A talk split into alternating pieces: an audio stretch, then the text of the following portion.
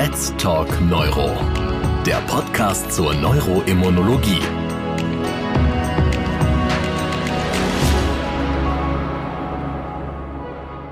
Liebe Kolleginnen und Kollegen, ich begrüße Sie ganz herzlich zu Let's Talk Neuro, unserem neuroimmunologischen Podcast. Mein Name ist Professor Martin Grond, ich bin Chefarzt der Klinik für Neurologie am Kreisklinikum in Siegen. Die Myasthenia gravis ist eine chronische Autoimmunerkrankung und sie ist laut Literatur bei einem Großteil der Patienten mit den herkömmlichen Therapieoptionen gut kontrollierbar. Aber was heißt gut kontrollierbar? Wann ist eine Myasthenie wirklich gut eingestellt? Ist es hier so, dass sich möglicherweise die Sicht von Behandler und Betroffenen unterscheidet?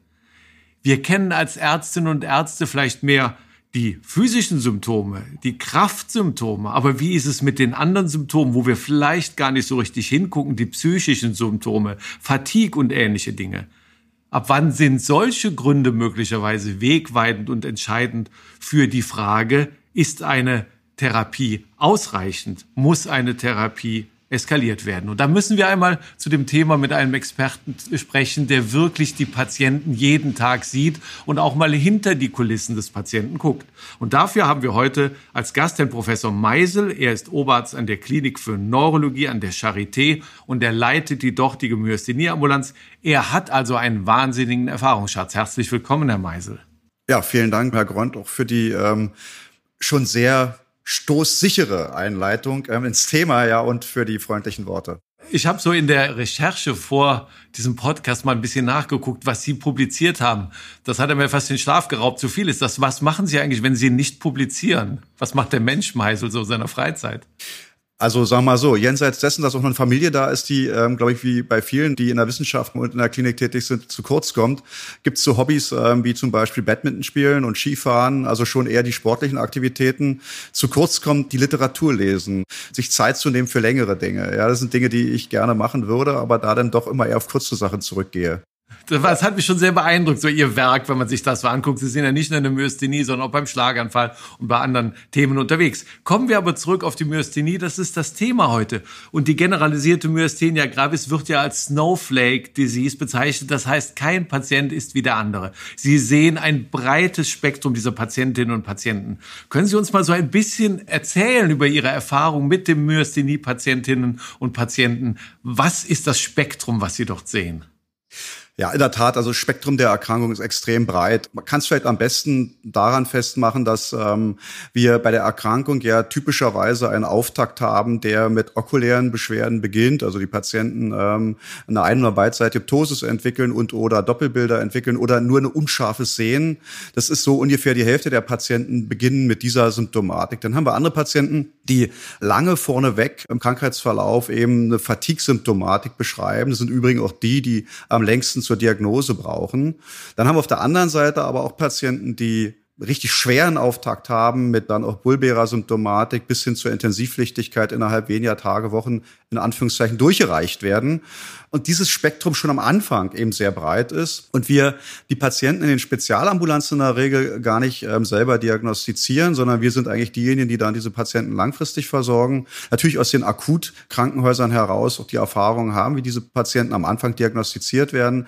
Aber dieses Spektrum sich dann eben auch in diesem Bereich von sag mal, Fatigue, Fatigability, also die Erschöpfbarkeit der Muskeln, aber eben auch die psychische Komponente, haben auf der anderen Seite die okuläre Symptomatik, dann die generalisierte Symptomatik, Arme, Beine, Extremitäten, Rumpf, Stabilität, Kopfhalteschwäche, das ist vergleichsweise häufig bei der Myasthenie und dann eben der bulbäre Symptomkomplex, der ähm, von Dysarthrophonie über Kaustörung, Schluckstörung bis hinein in die respiratorische Insuffizienz sich darstellen lässt. Für mich vielleicht noch an der Stelle, weil mich diese im Laufe der Jahre sehr geprägt hat, ähm, das war mir am Anfang gar nicht so klar, wie bedeutsam so etwas ist. Ähm, das ist, dass ein Teil der Myasthenie-Patienten eine schwere Facies myopathica haben, die dann auch beim Lachen beispielsweise extrem sozial beeinträchtigt ist. Also die Dissonanz, die entsteht in einem Menschen, der Gefühl der Freude hat und lachen möchte und dann eine Grimasse quasi verzieht. Und dieses Miteinander der Menschen, im Gegenüber Befremdlichkeitsgefühle auslösen kann, die im Prinzip ähm, nonverbal die Kommunikation extrem erschweren können. Was würden Sie sagen? Wie stark eingeschränkt ist die Lebensqualität? Ich, besonders durch die nicht motorischen Symptome, durch diese psychischen Dinge, die Fatigue haben Sie angesprochen, Depression, Schmerzen, ähnliche Dinge. Ist das, sag mal, ein Großteil der Einschränkung der Lebensqualität für die Patienten oder bleibt es das Motorische? Das ist aus meiner Sicht die Schlüsselfrage, wenn man den Langzeitverlauf der Myasthenie sich anschaut. Ich glaube, wir müssen an der Stelle die Krankheit sehr stark differenzieren. Ich glaube, das ist ein sehr wichtiger Einstieg. Es ist vielleicht in gewisser Weise auch ein vereinfachender Einstieg, aber ein sehr sinnvoller Einstieg, dass wir unterscheiden zwischen den Patienten, die durch die Maximalausprägung der Erkrankung für uns als Neurologen die fokalneurologischen Defizite machen kann. Ja, also nehmen wir mal die Doppelbilder beispielsweise. Oder eben die Patienten, die in eine myasthene Krise hineingehen. Auf der anderen Seite die Patienten, die im Langzeitverlauf im Wesentlichen die belastungsabhängige Einschränkung haben, die sich dann mischt mit den psychischen Beeinträchtigungen. Ja? Also die Trennung von körperlicher Fatigue und mentaler Fatigue funktioniert bei der Myasthenie gar nicht so gut. Das zeigen auch Studiendaten. Ja, Studiendaten zeigen, dass wenn wir die Myasthenie effektiv behandeln, auch die mentale Fatigue, also nicht nur die Fatigability, die körperliche Kraft besser wird, sondern auch die Fatigue, die mentale Fatigue. Und äh, das Gleiche gilt wahrscheinlich auch, da gibt es aber nicht so gute Daten, für die psychische Komorbidität. Also wir wissen, dass Myasthenie-Patienten überdurchschnittlich häufig depressive Symptome haben, Angstsymptome haben, also eine Angsterkrankung und die, die einen Intensivaufenthalt haben, auch häufig eine posttraumatische Belastungsstörung. Und das im Langzeitverlauf führt dann dazu, dass diese Patienten im Prinzip in einem, sagen wir mal, schwingen in einem Bereich, der sie auch in, im sozialen Leben erheblich einschränkt, ja, beruflich wie privat. Jetzt gibt es ja viele Medikamente, die man nicht geben soll bei Myasthenie. Wie ist es denn zum Beispiel mit dem frühen Einsatz von Antidepressiva? Das sind für mich jetzt zwei Fragen. Ich ähm, zum zweiten Teil der Frage, der Einsatz von Antidepressivern, bildlich gesprochen, den Patienten immer klar mache, dass sie in der Regel ja keine klassische Depression haben, ja, und sage, das ist im Grunde eine medikamentöse Krücke, die durchaus sehr hilfreich sein kann. Die Patienten, ähm, insbesondere im frühen Verlauf, wenn wir die Erkrankung noch nicht so gut behandelt bekommen, nicht so effektiv eingestellt bekommen, eine erhebliche Entlastung schaffen kann. Nicht alle Patienten sind offen dafür, aber die, die offen sind, in der Regel davon profitieren. Dann kann man nochmal, also ich persönlich die NSRIs äh, bevorzuge und mich dann entscheide, ob mich eher sozusagen die schlafanstoßende oder eher die ähm, ja, wachmachende Komponente bevorzugt, hängt ein bisschen davon ab, wie der Schlaf bei den Patienten ist. Das kann man durchaus oder sollte man bei den Patienten auch in der Therapie sich überlegen, frühzeitig einzusetzen, aber eben, man muss es gut erklären, den Patienten, ihnen klar machen, es ist jetzt schon so, dass die Myasthenie hier der Ausgangspunkt des Problems ist und wir die Myasthenie behandeln müssen, aber durchaus eben auch die Symptome und die nachgelagerten Beschwerden mitbehandeln und da sollten wir möglichst effektiv sein und da helfen Medikamente. Ich möchte noch einen letzten Satz dazu machen. Das ist aus meiner Sicht aber auch wichtig, dass wir den Patienten frühzeitig frühzeitig eine Psychotherapie anbieten. Und auch hier die gleiche Brücke schlagen und zu sagen, es geht darum, eine Krankheitsbewältigung zu erleichtern, verhaltenstherapeutische Tricks zu lernen. Dann nochmal zurück zu der Frage, die ja sehr wichtig ist, die wir auch ständig gestellt bekommen äh, von Patienten, von Kollegen, Kolleginnen. Wie sieht's denn aus mit den Medikamenten? Ja, welche, eigentlich kann man ja gar kein Medikament einsetzen bei der Myasthenie. Und ich glaube, dass wir auch als Experten versuchen müssen, den Weg rückwärts jetzt zu gehen. Die Liste ist so enorm lang geworden, wir gefährden unsere Patienten irgendwann, denn die Verunsicherung ist so groß, dass eigentlich ähm, so auch bei vielen Kolleginnen und Kollegen der Eindruck entsteht, wir können die eigentlich gar nicht richtig behandeln. Und es gibt, um jetzt mal ein Beispiel zu nennen, wenig Medikamente, wo wissenschaftlich gesichert ist, dass diese Medikamente die Myasthenie triggern können. Um jetzt nur zwei Gruppen zu nennen, das sind die Fluorchinolone, ja, da gibt es eigentlich keinen Zweifel. Und auf der anderen Seite ähm, die ähm, Checkpoint-Inhibitoren, die wahrscheinlich sehr, sehr starke Trigger für Autoimmunerkrankungen, insbesondere der Myasthenie sind.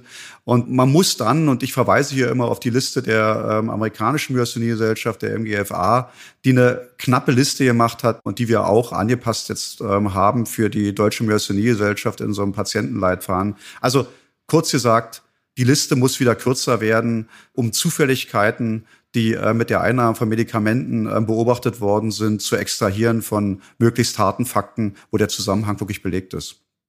Das war, glaube ich, ein ganz wichtiges Statement. Ich komme jetzt nochmal auf ein Gespräch von gestern Abend zurück. Ich habe gestern Abend mit einem alten neurologischen Kollegen zusammengesessen und habe das Wort Therapie refraktäre Myasthenie in den Mund genommen. Da hat er gesagt, das habe ich in meinem Leben nie gesehen. Das ist doch eine funktionelle Rezeptorblockade und die kann man behandeln. Und da gibt's ja nun auch gerade mit den neuen Therapeutika, die wir haben, auch neue pathophysiologische Gesichtspunkte. Das Wissen darum, dass es dann doch irgendwann eine zerstörende Krankheit ist. Vielleicht können Sie dazu auch ein paar Worte sagen. Ja, also ich glaube, das ist auch für mich jetzt eins der spannenden Themen, dass wir die Myasthenie neu lernen. Und das ist ein bisschen paradox, weil als ich ähm, vor ungefähr 15 Jahren mich näher damit beschäftigt habe und interessiert habe, die alten Lehrbücher geben ja her, die Myasthenie ist die eigentlich am besten verstandene Autoimmunerkrankung in der Neurologie. Wir wissen eigentlich alles und wir können sie auch gut behandeln. Sie hatten es, glaube ich, auch ein bisschen provokativ im Eingangsstatement ja gesagt. Wo ist eigentlich der Bedarf? Das ist die Sicht, die die Lehrbücher haben. Das ist die Sicht, glaube ich, die auch in der Neurologie verbreitet ist. Wenn man viele Myasthenie-Patienten sieht, dann wird man diese Sicht zumindest in dieser generellen Aussage nicht teilen wollen. Und ich versuche es mal historisch für mich zu erklären, hole hier jetzt noch ein bisschen weiter aus. Ich glaube, dass die Myasthenie und damit auch die Patienten ein Stück darunter erlitten haben, dass die Neuroimmunologie im Prinzip Mitte der 90er Jahre dem Bedarf gefolgt ist und gesagt hat, wir haben in der Neurologie äh, die Multiple Sklerose, und wir haben die Myasthenie. Und viele der Leute, die damals ähm, die Multiple Sklerose-Forschung vorangetrieben haben, kommen ja aus der Myasthenie-Forschung und ähm, haben die Myasthenie hinter sich gelassen. Und ich glaube, wir haben in den letzten 25 Jahren so dramatische Fortschritte gesehen in der Multiple Sklerose-Therapie, dass man eigentlich heute von einer anderen Erkrankung sprechen muss, ähm, beziehungsweise wenn man die Verläufe der Patienten anschaut, andere Verläufe haben. Und die Myasthenie hat sich eigentlich bis vor kurzem überhaupt nicht verändert. Wir haben die provokativ gesprochen Steinzeit, Immuntherapeutika, und das sollte nicht diskriminieren, sondern so nur klar machen, wir arbeiten da mit Immuntherapeutikern, die wir schon vor 30, 40 Jahren hatten. Und die können wir auch gut einsetzen, mit denen können wir auch gut arbeiten. Aber übrig bleibt, und jetzt komme ich zu Ihrer Frage eigentlich, übrig bleibt, dass nicht wenige Patienten, wahrscheinlich sogar recht viele Patienten im Langzeitverlauf der Erkrankung nicht optimal eingestellt sind. Und da muss man dann differenzieren. Den Punkt hatten Sie gemacht, die Endplatte. Also klar ist, dass wir wissen, schon aus den Arbeiten zum Beispiel von Andrew Engel von vor mehr als 30 Jahren, ähm, die, sagen wir mal so, ikonische Elektronenmikroskopie, die uns die Endplatte zeigt, die Zerstörung der Endplatte, die, glaube ich, viele von uns geprägt hat. Sicherlich spielt dieser Prozess eine Rolle. Ja, ich, dazu komme ich nochmal zu den Prozessen, die da quasi die Zerstörung der Endplatte machen. Aber wir wissen gar nicht, wie ausgeprägt diese Prozesse sind, wie sie sich im Körper verteilen, bei welchen Patienten sie eine Rolle spielen, wie lange sie eine Rolle spielen. Wir wissen nur, dass sie grundsätzlich stattfinden. So dass ich hier zusammenfasse, wir haben an der neuromuskulären Endplatte Veränderungen, die bis hin zur Zerstörung der Endplatte, ohne dass eine Regeneration im Verlauf mehr möglich ist. Für die meisten Patienten gibt es eine Regeneration, aber im Langzeitverlauf kennen wir die Patienten, die auch in der Literatur von vor 40, 50, 60 und früheren Jahren beschrieben sind, die ausgebrannten Myasthenen, ja, also die Atrophen die Muskelatrophenmyasthenie Patienten. Das ist, wenn wir die ordentlich behandeln, ein Ergebnis einer chronischen Autoimmunerkrankung der neuromuskulären Endplatte, die würden wir heute noch sehen. Und dann komme ich rüber zu dem zweiten Punkt. Die Patienten, die wir nicht gut behandeln, kriegen psychische Komorbiditäten. Das ist eine Frage von Zeit. Ich will nicht sagen alle, aber die meisten. Und dieses am Ende auch mit diesen Patienten natürlich Veränderungen macht, die im sozialen Bereich, ja, ob jetzt in der Familie, das zerstört Familien, Caregiver Burden, das ist etwas, was bei der Myasthenie eine Riesenrolle spielt. Es irgendwann die Menschen, oder eigentlich schon relativ frühzeitig, wenn sie gut behandelt sind, aus dem Arbeitsprozess rausnimmt. Freunde, Bekannte, ähm, diese ganzen sozialen Aktivitäten gehen verloren. Und das ist etwas, was eben dann auch in gewisser Weise im Langzeitverlauf eine Art von Erkrankungsausprägung ist, ähm, die eine enorme Bedeutung hat und die, wenn man die Patienten gut behandeln würde, nicht notwendig ist. Ja, Herr Meisel, Sie haben die zerstörende Komponente der Myasthenie auch dargestellt und da spielt ja das Komplementsystem eine Rolle und da haben Sie gerade auf neue Therapiestrategien hingewiesen. Wenn Sie da nochmal ein kleines Stichwort aufnehmen. Ja, klar, das ist ja, wo jetzt die Dynamik hineinkommt, deshalb auch ähm, Spaß macht, ähm, darüber zu reden. Wenn wir jetzt die Komplementkaskade betrachten, die Komplementkaskade spielt bei einem der großen Subgruppe der azetylichen und antikörperpositiven Myasthenie eine wichtige Rolle. Diese Untergruppe kann Komplement quasi an die Endplatte heranholen und wir wissen, dass dadurch eine Aktivierung der Komplementkaskade entsteht, die den sogenannten Membran-Attack-Komplex macht. Das ist ein zerstörerischer Mechanismus, der zerstört Membranen, in dem Fall konkret die neuromuskuläre Endplatte. Und diesen Mechanismus zu verhindern, dadurch, dass man Komplement mit einem therapeutischen Antikörper herausdepletiert, herausnimmt, ist etwas, was wir durch Studienmedizin nachweisen konnten, ist hocheffektiv. Wir haben gelernt, einmal die Therapieansätze, die das Komplementsystem beeinflussen. Aber was ist mit dem Autoantikörper? Kann man den nicht auch wegkriegen? Ja klar, das ist ja das, wo man sagt, die Myasthenie ist eine klassische autoantikörpervermittelte Erkrankung. Warum nicht den Antikörper rausnehmen, äh, möglichst gezielt, ja, und Wir wissen seit Jahrzehnten, dass wir mit einer Plasmapherese oder auch Immunadsorption bei den Myasthenie-Patienten, da setzt sich ja in der Regel bei der Myasthenie-Krise ein oder bei den Patienten, die kurz davor stehen, sehr schnell Effekte haben. Das ist etwas, äh, wo niemand Zweifel daran hat. Und da gibt es ähm, eine Neuentwicklung und ich nenne die immer vereinfacht die zelluläre Immunadsorption oder Plasmapherese, die darauf basiert, dass wir im Körper einen Recyclingmechanismus für unsere selbst hergestellten Immunglobuline haben. Die Immunglobuline werden über die Endothelzellen, über den neonatalen FC-Rezeptor im Prinzip äh, geschützt werden aufgenommen durch Endothelzellen und der neonatale FC-Rezeptor schützt die Immunglobuline davor, dass sie über einen lysosomalen Abbaumechanismus zerstört werden und werden dann quasi durch den neonatalen FC-Rezeptor, durch Endosomen wieder ausgestoßen in den Kreislauf. Ja, das ist ein Recyclingmechanismus. Und jetzt hat man gegen diesen neonatalen FC-Rezeptor Gegenmoleküle, ähm, Antagonisten entwickelt. Das sind in dem Fall äh, überwiegend therapeutische Antikörper, die in der Lage sind, damit im Prinzip den neonatalen FC-Rezeptor zu blocken. Und damit wird der Abbau der körpereigenen eigenen ähm, Immunglobuline, und zwar der IgG-Immunglobuline, ähm, massiv verstärkt. Jetzt haben wir ja das ganze Spektrum der Therapien zur Verfügung. Wir fangen an mit Cortison, dann kommt Azathioprin möglicherweise, dann kommen Immunglobuline, Plasmapherese. Wann haben Sie eigentlich den Wunsch zu eskalieren? Ist das der Patientenwunsch häufig, dass Sie sagen, na Gott, der kann den Kopf vielleicht nicht mehr so gut halten, aber so schlimm ist es doch nicht? Oder wie gehen Sie da vor? Wie bringen Sie das zusammen, Ihre Vorstellung und das Störgefühl des Patienten? Das ist eine super Frage. Ich glaube, dass ich in den Jahren, in denen ich diese Ambulanz äh, mache, immer mehr mich in die Patientensicht hinein denken kann. Und ich will so weit gehen, das ist ja mal als Arzt, um die Distanz zu halten, nicht unkritisch hineinfühlen kann. Und mich auch sagen wir, beeindruckt hat, die Sichtweise von ärztlichen Kollegen, die ich mittlerweile kennengelernt habe, die die Myasthenie haben, die die Seite wechseln. Ja, also die sozusagen, wenn sie diese Erkrankung haben und sie beschreiben, diese Krankheit sehr gut beschreiben können und sozusagen auch ihren eigenen Widerspruch aus der früheren Sicht, also sind Neurologen dabei, einem klar machen können. Und ganz klar ist, ähm, wenn ich die Patienten ernst nehme, und ich glaube, es sollten wir als Ärzte, dann ist vollkommen klar, dass wir selbst bei Patienten, die einen vergleichsweise milden oder moderaten Verlauf haben, häufig eine hohe Beeinträchtigung haben bei belastungsabhängigen Tätigkeiten. Und insofern äh, Ihre Frage jetzt zu beantworten auf die Therapien Klar ist, wir sollten die Standardtherapien ähm, nicht vergessen. Ja, das ist der Standard heute. Ja, ob er dieser Standard in zehn Jahren noch so existiert, darüber wird die Zukunft entscheiden. Klar ist, wir brauchen die symptomatische Therapie mit den Acetylcholinesterase-Inhibitoren, also mit Pyridostigmin. Wir sollten den immunmodulatorisch immunsuppressiven Einstieg mit den Steroiden machen. Ja, das ist aber eine Frage, die jetzt angefangen wird zu diskutieren, ob wir nicht die Steroide irgendwann austauschen sollten, weil sie dann doch nicht so effektiv sind, weil sie dann doch im Langzeitverlauf für viele Patienten Nebenwirkungen haben. Und klar, die Langzeitimmunsuppressiva, Stichwort Azathioprin der ersten Wahl, haben ihren Stellenwert. Und im Übrigen auch die Thymektomie ja für die große Gruppe der Acetylcholinreceptor-Antikörper-positiven generalisierten Myasthenien, wo die Krankheit noch nicht länger als zwei bis fünf Jahre ähm, verläuft und die jetzt nicht, ähm, sagen wir mal, jünger als 18 oder 65 Jahre alt sind. Auch da kann man die Randbereiche gehen, aber für diese Patienten ist der Standard. So, wenn wir die jetzt erstmal berücksichtigen und sagen, das ist unsere Standardtherapie, dann ist die entscheidende Frage in der Praxis für viele Myasthenie-Patienten, insbesondere am Anfang der Erkrankung, wie lange sollten wir uns dann, in Klammern, dem Patienten Zeit geben, bis sie sich so weit verbessert haben, dass sie sagen, damit kann ich ganz gut leben.